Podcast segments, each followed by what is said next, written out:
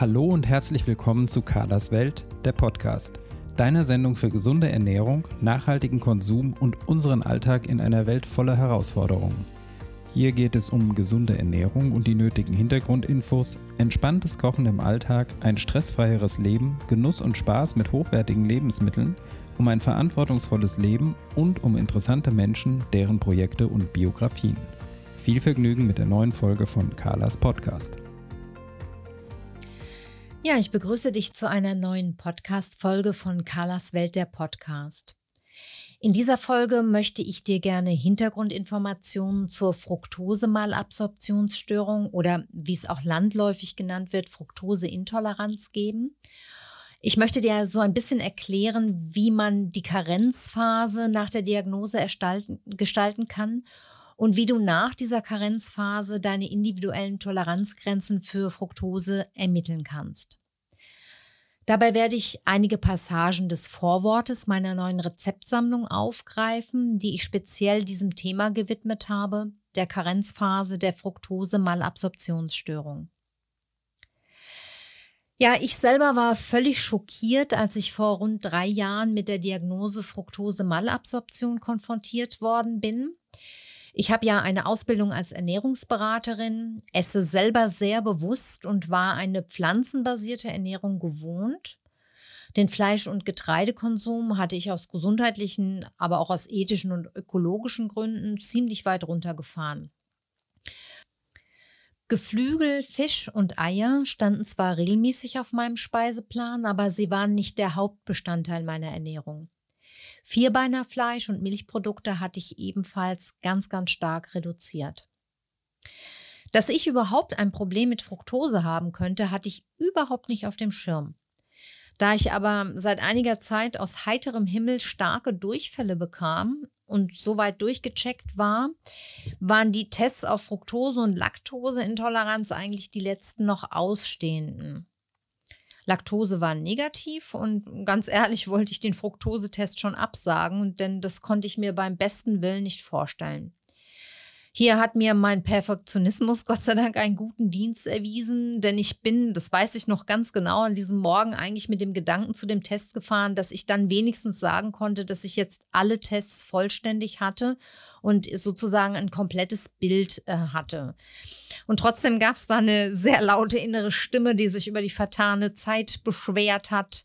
Und ich bin so in dieser Stimmung in die Praxis gefahren. Ich habe dann ähm, eine Fructoselösung zum Trinken bekommen. Da werde ich gleich nochmal näher drauf eingehen. Und war dann sehr überrascht, als ich schon in der Praxis gemerkt habe, dass ich auf die Fructoselösung sehr stark reagiert habe. Dazu muss man äh, wissen, dass man für den Test auf nüchternen Magen eine bestimmte Menge an Fructose zu trinken bekommt. Und dann verbringt man einige Zeit in der Praxis, während dieser dann in regelmäßigen Abständen immer wieder so ein Atemtest mit einem Atemmessgerät gemacht wird. Dabei wird der Wasserstoffgehalt in der Atemluft gemessen. Jetzt muss man dazu vielleicht auch als Hintergrundinformation wissen, dass es Bakterien im Dickdarm gibt, die bei der Zersetzung von Zucker Wasserstoff produzieren. Ich kann das ja vielleicht noch mal so ein bisschen näher erläutern. Und zwar werden normalerweise Kohlenhydrate im Dünndarm durch bestimmte Enzyme gespalten und die gelangen dann über die Darmwand in den Blutkreislauf. Bei einer Fructose-Malabsorption sind diese Enzyme nicht in ausreichender Form vorhanden, sodass dann die Kohlenhydrate unverdaut im Dickdarm landen, wo sie dann von Bakterien der Darmflora verstoffwechselt werden. Und bei diesem Gärprozess entsteht Wasserstoff, der über das Blut in die Lunge gelangt und dort wird er dann über die Lungenbläschen zusammen mit Kohlenstoffdioxid abgeatmet. Bei dem Wasserstoffatemtest wird also die Wasserstoffkonzentration im Atem mittels äh, spezieller Messgeräte erfasst. Bei mir war der Anstieg signifikant. Und zudem hatte ich auch in der Praxis schon ziemlich schnell meine typischen Symptome, also eine leichte Übelkeit und auch den Drang zur Toilette zu gehen. Und zudem habe ich gemerkt, wie sich mein Bauch so allmählich immer mehr blähte. Die Messergebnisse waren also bei mir sehr eindeutig, aber ich glaube, ich hätte die nicht mal gebraucht, um wirklich schon nach kurzer Zeit zu merken, dass Fructose bei mir das Problem war. Und ähm, damit ist auch klar, deshalb erzähle ich das auch so ausführlich, dass eine Fructosemalabsorption absolut nichts mit einer schlechten Ernährung zu tun haben muss. Denn meine Ernährung ist per se relativ gut und war sie auch damals, weil ich im Alltag wirklich sehr stark darauf achte, mich gesund zu ernähren, praktisch gar keine Fertigprodukte esse und auch die Klassiker der Fehlernährung, also gesättigte Fette und Zucker, sehr selten esse. Was ich allerdings zu dieser Zeit viel aß, waren Obst und Gemüse, also eigentlich die Klassiker der gesunden Ernährung. Ganz am Rande bemerkt hat dies auch in meiner Praxis der Ernährungsberatung zu einem Umdenken geführt. Mir ist heute klarer denn je, dass Ernährung sehr individuell ist und dass es nicht die klassische gesunde Ernährung gibt und auch nicht die klassische ungesunde Ernährung. Es gibt natürlich bestimmte Faktoren, die eher in eine gesunde Ernährung spielen oder in eine eher ungesunde, aber es spielt immer wieder auch der gesunde Darm eine große Rolle und was der eine gesund verstoffwechselt, muss nicht bedeuten, dass das für den zweiten auch gesund ist. Eine ganz große Rolle spielt auf jeden Fall auch die Darmgesundheit. Und da habe ich in der Tat schon seit vielen Jahren Probleme. Aber ich glaube, was die Gründe für die Entstehung einer Fructose-Malabsorption sind, braucht es noch extrem viel Forschung, bevor man hier wirklich sagen kann, das ist die Ursache und so wirkt sich das aus. Ich glaube inzwischen fest daran, dass das ein Zusammenspiel mehrerer Faktoren ist. Ich möchte darauf jetzt hier aber nicht näher eingehen, einfach um nicht abzuschweifen. Jedenfalls hatte ich eine klare Diagnose und auch eine gute Begründung für meine Beschwerde. Ich hatte nämlich eine Fructose-Malabsorptionsstörung. Ich bin dann erstmal ein paar Tage ziemlich erstaunt und erschrocken herumgelaufen, weil ich äh, damit wirklich überhaupt nicht gerechnet habe und habe versucht, mir die Bedeutung dieser Diagnose klarzumachen. Und vor allem war für mich die Frage, wie ich mich jetzt künftig ernähren sollte. Noch dringender war die Frage, wie ich meine Karenzphase gestalten sollte. Denn ähm, es ist ja so, dass man nach einer diagnostizierten Fructose-Malabsorption erstmal in eine Karenz gehen sollte, das heißt die Fructose aus der Ernährung herausnehmen sollte. Darauf werde ich gleich nochmal genauer eingehen. Ganz kurz möchte ich einschieben, dass die Begriffe Fructoseintoleranz und Fructose-Malabsorption leider oft falsch gebraucht werden und da ist es wichtig, nochmal eine Klarstellung zu haben. Eine echte Fructoseintoleranz ist eine angeborene Störung, bei der Fructose vom Körper überhaupt nicht verstoffwechselt werden kann. Die Unverträglichkeit von Fructose, also das geringere Vorhandensein von der für die Spaltung der Fructose verantwortlichen Enzyme, nennt man deshalb nicht Fructoseintoleranz, sondern das heißt richtig Fructose-Malabsorptionsstörung. In der Umgangssprache hat sich allerdings der Begriff Fructoseintoleranz eingebürgert. Und wenn man hört, dass jemand fructoseintolerant ist, dann ist er das nicht von Geburt an meistens, sondern es handelt sich eigentlich tatsächlich um diese eben von mir beschriebene Fructose-Malabsorptionsstörung. Ich werde mich bemühen, jetzt äh, fachlich richtig von der Fructose-Malabsorptionsstörung zu sprechen und ähm, meine dann das, was die allermeisten Leute verstehen, wenn sie Fructoseintoleranz sagen. Ja, Menschen, bei denen wie bei mir so eine Fructose-Malabsorptionsstörung festgestellt wurde, also eine Aufnahmestörung für Fructose, die müssen sich meistens vollkommen neu mit ihrer Ernährung auseinandersetzen.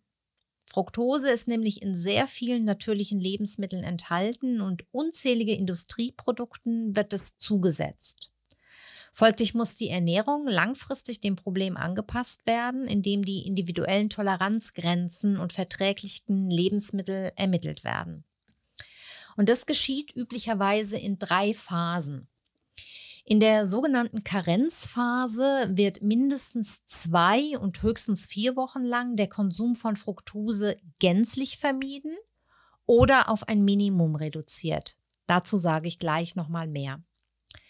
Dabei wird dem Darm und dem gesamten Organismus Gelegenheit gegeben, sich zu erholen, damit man eine Basis für die anschließende zweite Phase hat, die als Aufbau bzw. Testphase bezeichnet wird. Hier wird dann die Fructosemenge sehr langsam wieder gesteigert, um die individuellen Toleranzgrenzen zu finden und um auch verträgliche Lebensmittel ausfindig zu machen. Diese Phase dauert in der Regel mehrere Monate. Die dritte Phase ist dann die dauerhafte Umsetzung im Alltag. Die Ernährung wird also an den Lebensmitteln und Fructosemengen ausgerichtet, die man in der Testphase gut vertragen hat. Schlecht verträgliche Lebensmittel werden möglichst gemieden und die individuell verträgliche Höchstmenge an Fructose wird beachtet. Je nach der individuellen Ausgangslage, also der verträglichen Mengen, kann die Fructosemalabsorption im Alltag kaum Beeinträchtigung bedeuten oder aber sehr viel Fingerspitzengefühl und Planung erfordern, wenn man sich trotz der Aufnahmestörung gesund ernähren möchte. Wenn es um die Durchführung der sogenannten Karenzphase, also der allerersten Phase nach der Diagnose geht, dann gibt es grundsätzlich zwei verschiedene Ansätze. Der erste Ansatz besteht darin, Fructose während der Karenzzeit, soweit es geht, gänzlich zu vermeiden. Man spricht dann meistens davon, den Fruchtzucker komplett wegzulassen, was aber so gut wie unmöglich ist, weil alle pflanzlichen Produkte, also auch Brot, Kartoffeln, Pasta und so weiter, eine gewisse Menge an Fructose enthalten. Bei diesem Ansatz versucht man aber, diesen Anteil so niedrig wie irgend möglich zu halten und verzichtet deshalb also auch komplett auf Obst und Gemüse. Ein zweiter Ansatz besteht darin, die Fructose ebenfalls drastisch zu reduzieren, aber eine Menge von zwei Gramm pro Tag zu erlauben. Zwei Gramm, das ist die These bei diesem Ansatz, sind auf jeden Fall auch bei einer Fructose-Malabsorption vom Körper absorbierbar und sollten keine Probleme machen. Es gibt mittlerweile einige Ansätze, die davon ausgehen, dass dieser Ansatz auch deshalb sinnvoller ist, weil er einen weiteren Abbau der Fructoserezeptoren entgegenwirkt. Auf Fructose vollständig zu verzichten, kann nämlich das Problem tatsächlich sogar noch verstärken. Welcher Ansatz gewählt wird, sollte auf jeden Fall immer individuell mit dem behandelnden Arzt, der behandelnden Ärztin bzw. anderen beteiligten Therapeuten und Therapeutinnen besprochen werden. In meiner Rezeptsammlung, auf die ich gleich auch noch etwas näher eingehen werde, erkläre ich dir auch, wie du während der Durchführung der Karenzphase erkennen kannst, ob der 2-Gramm-Ansatz für dich geeignet ist und was du tun kannst, wenn du feststellst, dass du trotz Karenz deine Symptome nicht verbessern kannst. Für meine eigene Karenzphase habe ich mich jedenfalls für den 2-Gramm-Ansatz entschieden, einfach weil ich ihn für sinnvoller, gesünder und alltagsnäher halte als den Null-Fructose-Ansatz. Und außerdem fand ich, dass man nach der Karenzphase auf diese Weise viel leichter wieder den Konsum von Fructose steigern kann, indem man einfach den Fructoseanteil langsam erhöht, aber erstmal bei den bewährten Rezepten und Lebensmitteln bleibt. Ich habe mich dann, nachdem ich diese Entscheidung getroffen habe, auf die Suche nach Ratgebern oder Rezeptsammlungen gemacht, die speziell für die Karenzphase der Fructosemalabsorption zugeschnitten waren bin aber überhaupt nicht fündig geworden und erst recht nicht, was den 2-Gramm-Ansatz betrifft.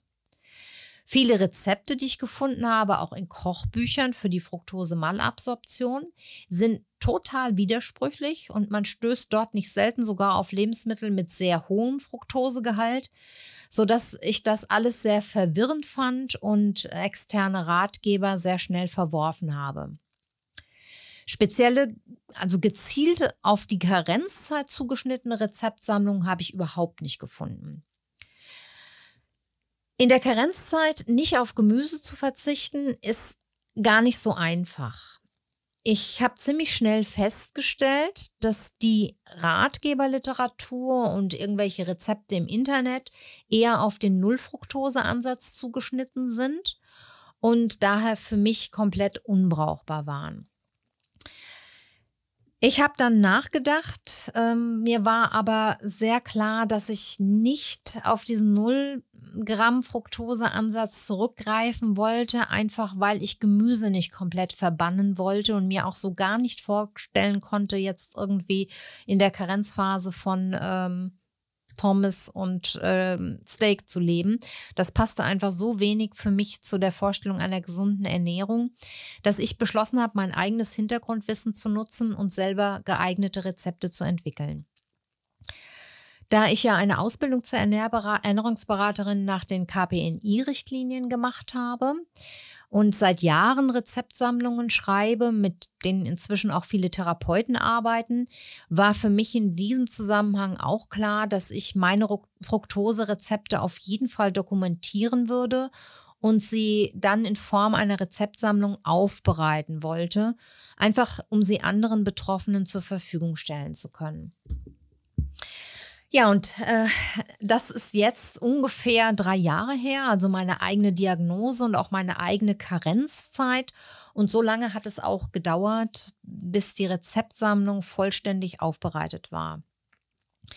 Also ich habe damals viel mitgeschrieben, das im Nachgang weiterentwickelt und diese ganzen Rezepte dann so zusammengefasst und mit Informationen ähm, angereichert, dass sie heute in einer umfassenden Rezeptsammlung zur Verfügung stehen.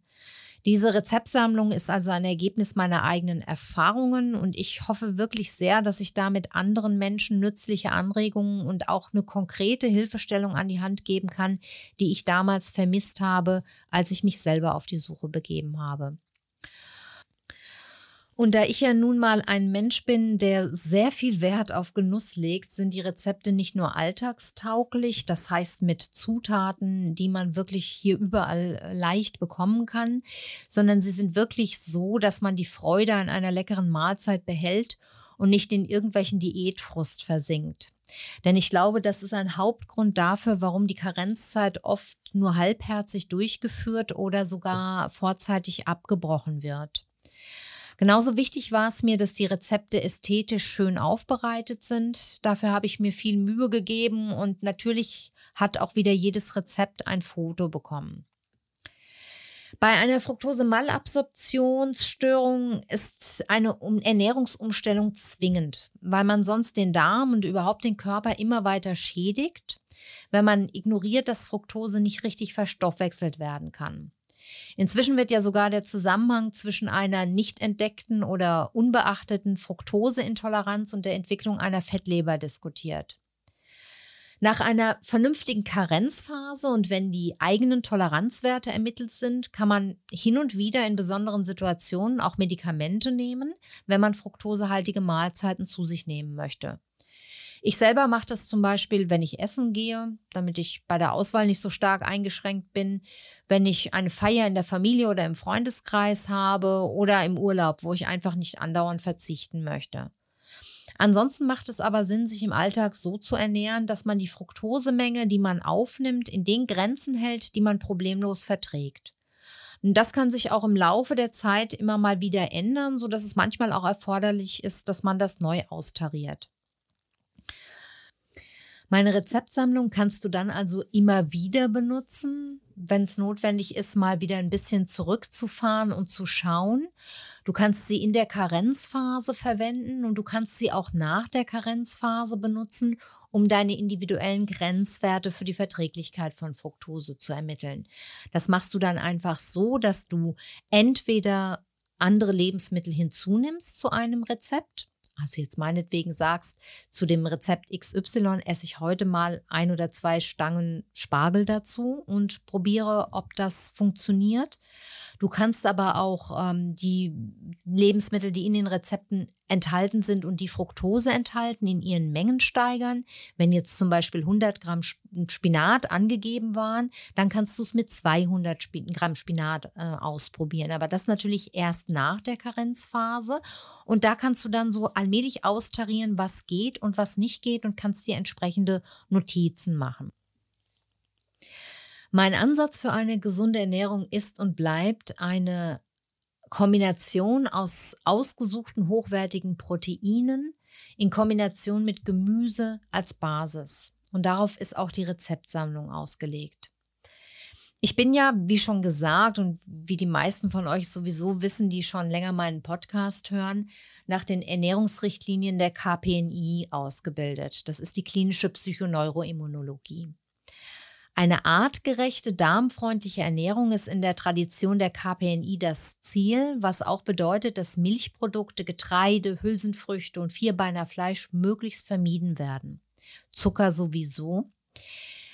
An tierischen Produkten sind vor allem Fisch, Geflügel und Eier relevant. Gemüse und Obst haben einen ganz hohen Stellenwert. Bei einer Fructose-Malabsorption ist die Auswahl an Lebensmitteln von vornherein sehr eingeschränkt, sodass man mit dieser Diagnose meiner Meinung nach zwangsläufig Kompromisse machen muss.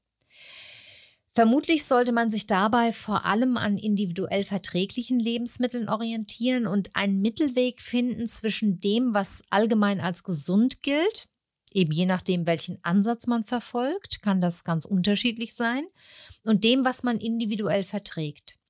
Wenn der eigene Körper Grenzen setzt, dann macht es wenig Sinn, das zu ignorieren.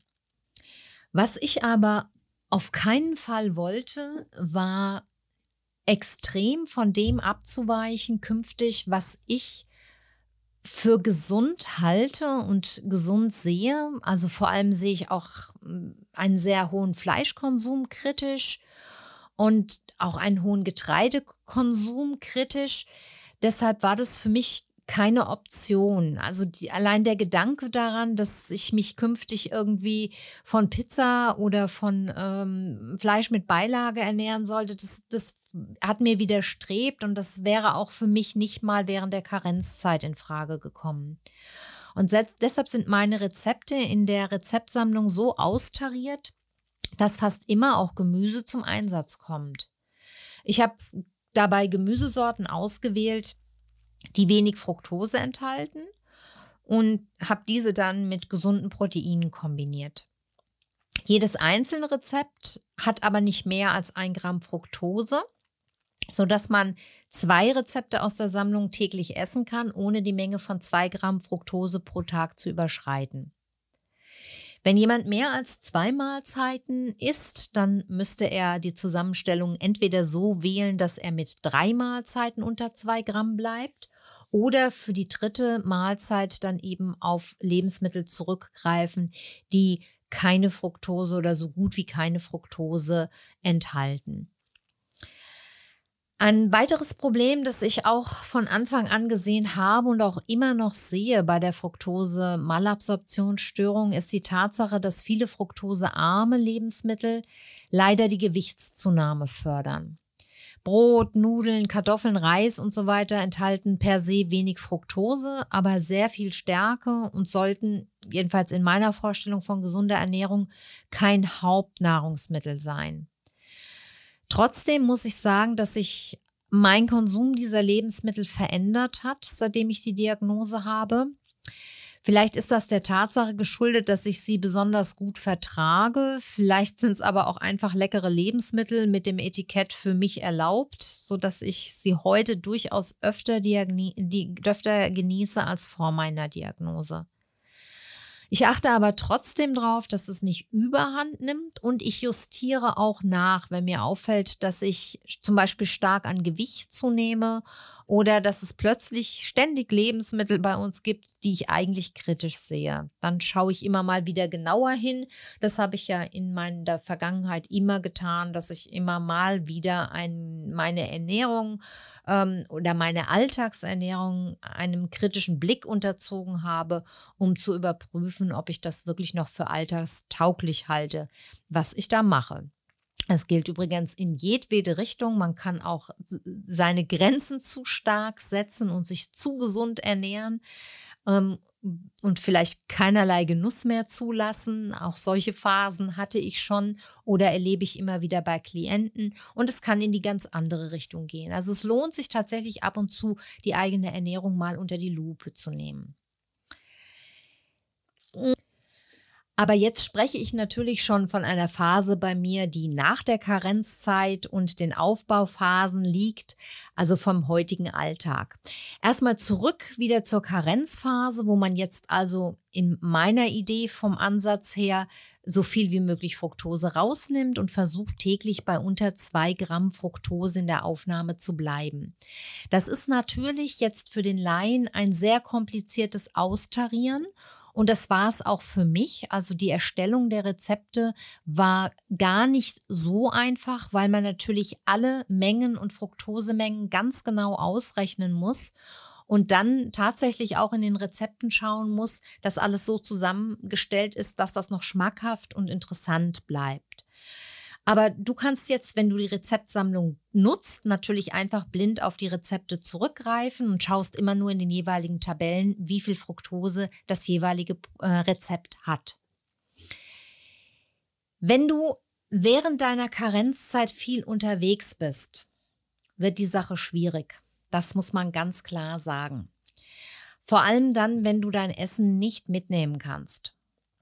Im Restaurant zu essen macht nicht wirklich Sinn, weil du die Fructosemengen kaum richtig einschätzen kannst. Nach der Karenzzeit kann man da eher mal ein Auge zudrücken, aber während der Karenzzeit wird ein ständiges Auswärtsessen zum echten Problem. Und deshalb sollte die Karenzzeit möglichst in einer Zeit liegen, in der du deine Mahlzeiten zu Hause zubereiten kannst. Dann kannst du sie natürlich gegebenenfalls mitnehmen, falls du dich unterwegs versorgen musst. Aber ich würde immer den Rat geben, wenn du jetzt jemand bist, der viel in Kantinen oder anderswo auswärts ist, dann würde ich versuchen, wenigstens die ersten zwei bis drei Wochen der Karenzzeit in eine Urlaubsphase zu legen, in der du das zu Hause organisieren kannst, damit du nicht so schnell in die Versuchung oder in die Notwendigkeit kommst, dich von auswärts versorgen zu müssen. Falls du trotzdem in die Verlegenheit kommen solltest, während der Karenzphase oder in der Aufbauphase im Restaurant essen zu müssen, will ich dir hier noch ein paar Tipps geben. Tierische Produkte haben keine Fructose, Nudeln haben wenig Fructose, Blattsalate, also ohne Tomaten, ohne Gurken, ohne Zwiebeln, haben ebenfalls wenig Fructose. Im Restaurant konnte man sich also ein Stück Fisch oder Fleisch mit Pasta bestellen und dazu einen grünen Blattsalat. Man muss dann aber auf sämtliche Soßen, Dressings und irgendwelche zusammengestellten anderen Beilagen verzichten. Also das sollte wirklich so blank wie möglich sein. Man kann fast in jedem Restaurant um Olivenöl und Salz bitten und damit würzen. Nicht nur den Salat, sondern auch Fleisch oder Pasta kann man damit so ein bisschen ähm, ja, würzen und schmackhafter machen. Ich persönlich habe eigentlich auch immer ein kleines Fläschchen hochwertiges Olivenöl in der Handtasche, einfach für den Fall der Fälle. Ähm, Wenn es mir vielleicht gerade nicht so gut geht und oder ich keine Medikamente dabei habe und jetzt nicht irgendwo ähm, darauf angewiesen sein möchte, dass mir im Restaurant etwas zur Verfügung gestellt wird dass man mit einer Fructosemalabsorption gerade in der Karenzphase kein Dessert im Restaurant ist. Ich glaube, das versteht sich von selbst. Ich ähm, erwähne es nur mal.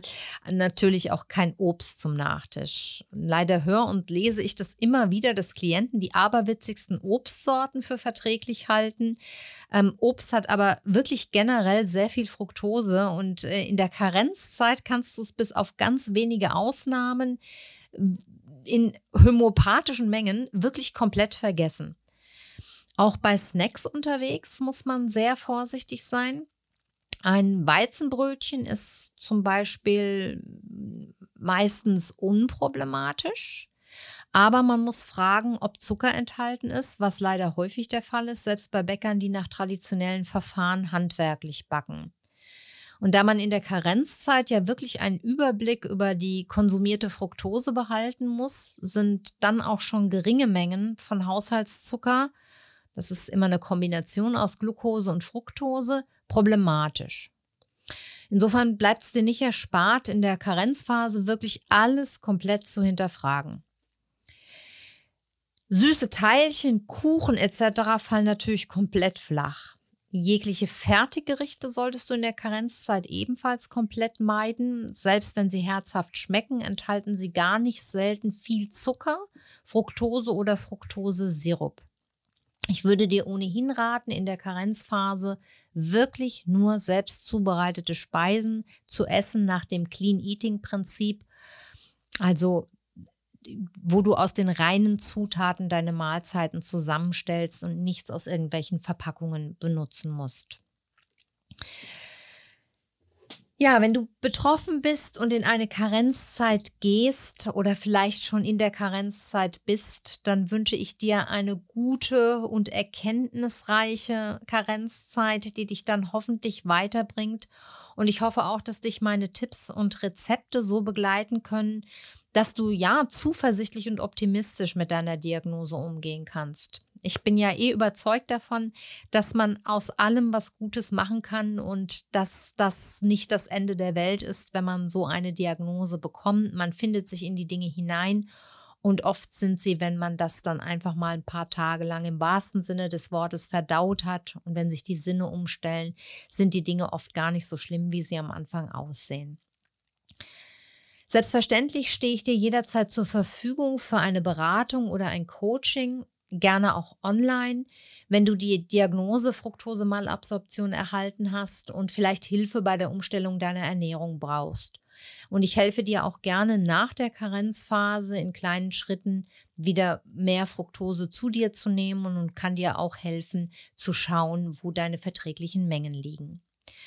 Du findest mich unter dein-food-coach.de ähm, im Netz und du findest dort auch meine Kontaktdaten natürlich, aber ich stelle dir die Kontaktdaten auch nochmal in den Shownotes zusammen.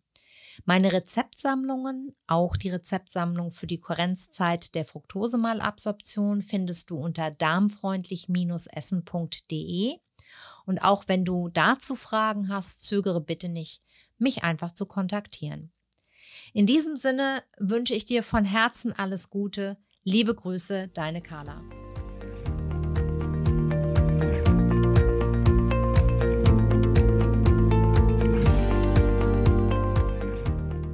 Das war eine neue Folge von Carlas Welt, der Podcast. Die Links zu den Themen der Sendung findet ihr in den Shownotes und auf www.carla-kocht.de slash podcasts. Wenn euch dieser Podcast gefallen hat, freuen wir uns über eure persönliche Weiterempfehlung und über eine positive Bewertung bei Apple Podcasts. Weitere Folgen findet ihr auf Spotify, Apple Podcasts und in eurer Podcast-App. Carla findet ihr unter Carlas Welt und Carla kocht auf Instagram, Facebook und Twitter. Vielen Dank fürs Zuhören und bis bald.